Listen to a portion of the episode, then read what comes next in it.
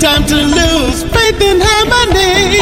I wanna show you how to keep on living.